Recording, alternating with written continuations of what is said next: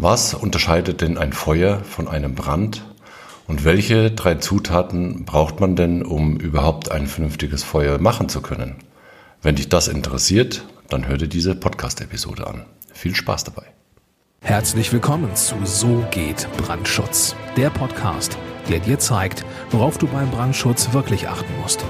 Denn es reicht, dass du Feuer und Flamme für dein Projekt bist. Und hier ist der Mann, der dich vor teuren Schäden bewahren kann, Joachim Müller. Ja, schön, dass du auch bei dieser Podcast-Episode wieder mit dabei bist. Ich bin Joachim Müller und ich bin Brandschutzexperte.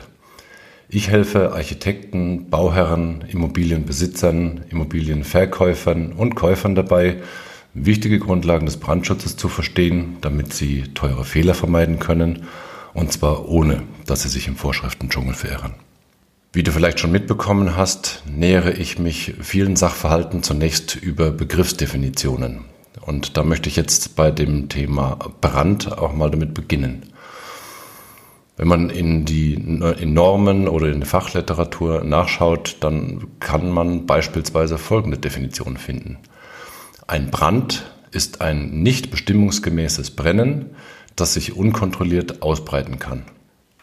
Daraus kann man also lernen, dass nicht jedes Feuer automatisch ein Brand ist. Weil wenn man an den Kaminofen denkt oder an ein Lagerfeuer, dann brennt da zwar was, aber ein Brand ist es also noch lange nicht. Und was braucht man jetzt alles für ein Feuer? Wenn du da im Internet mal recherchierst, findest du vielleicht das sogenannte Branddreieck. Das finde ich als Erklärung wirklich sehr gut geeignet. Deswegen möchte ich das in dieser Podcast-Episode auch verwenden, dieses Bild.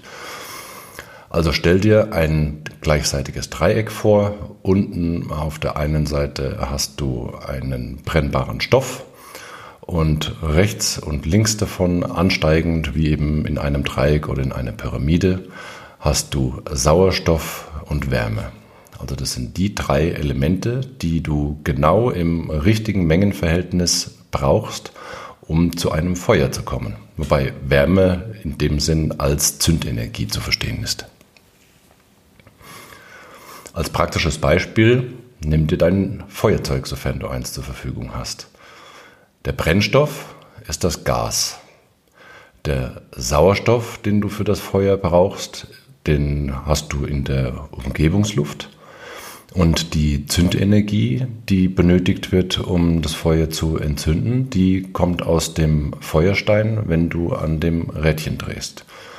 Und wenn du das wie bei einem Feuerzeug üblich genau zum richtigen Zeitpunkt miteinander kombinierst, so sind die ja aufgebaut, dann hast du zum richtigen Zeitpunkt das Gas, den Sauerstoff und die nötige Zündenergie und schon hast du eine schöne Flamme. Ein anderes praktisches Beispiel, das allerdings ja, nicht sehr schön ist, ähm, das ist ein Waldbrand. Als Brennstoff hast du trockenes Gras oder trockenes Holz in nicht unerheblicher Menge.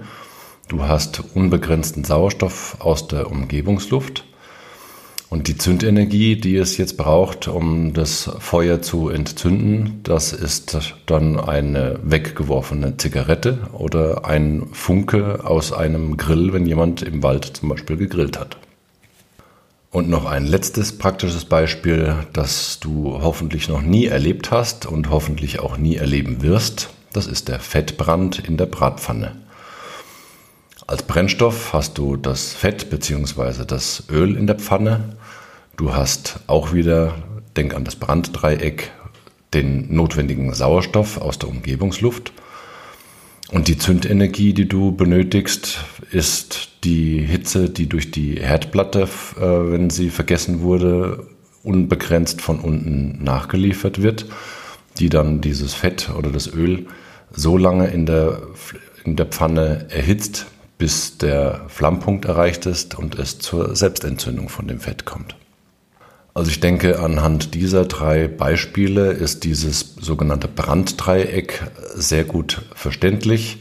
Immer daran denken, brennbarer Stoff, Sauerstoff und die Zündenergie und das Ganze in dem notwendigen Mengenverhältnis und schon kommt es zu einem, zu einem Feuer Aber ein Brand muss es deswegen noch lange nicht sein, weil Brand heißt ja unkontrollierte Brandausbreitung, was man ja tunlichst vermeiden möchte.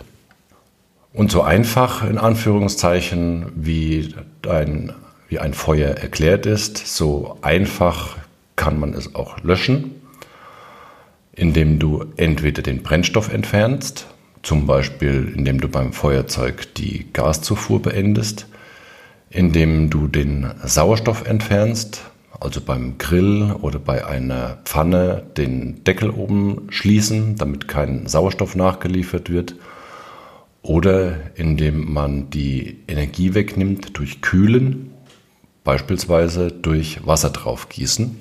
Aber das tust du bitte tunlichst nicht bei einem Fettbrand, weil das geht definitiv nicht gut aus. Also Fettbrände werden nicht mit Wasser gelöscht. Ja, jetzt bin ich mit dieser Podcast-Episode schon fast wieder am Ende. Nur noch mal kurz zur Zusammenfassung. Für ein Feuer brauchst du drei Elemente und diese drei Elemente kannst du dir gedanklich ganz gut in dem sogenannten Branddreieck zusammenfassen, nämlich den Brennstoff, den Sauerstoff und die notwendige Zündenergie. Wenn ein Feuer außer Kontrolle gerät, dann ist es ein Brand und löschen ist natürlich nur theoretisch einfach, indem man nämlich eines dieser drei Elemente aus dem Branddreieck entfernt. Ja, das war es auch schon mit dieser zugegebenermaßen kurzen Podcast-Episode, aber ich wollte das Branddreieck mal etwas näher erklären, weil ich finde, dass das zum Verständnis von Feuer und Brand sehr gut geeignet ist. Solltest du den Podcast noch nicht abonniert haben, dann würde ich mich freuen, wenn du das tust. Wenn du weitergehende Informationen haben möchtest, dann schau doch bitte unten in die Show Notes. Dort findest du weiterführende Links und auch ein paar rechtliche Hinweise. Und ich freue mich darauf, wenn du die nächste Podcast-Folge dann auch wieder hörst.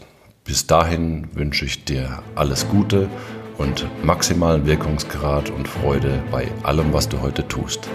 Herzliche Grüße, dein Joachim Müller von So geht Brandschutz.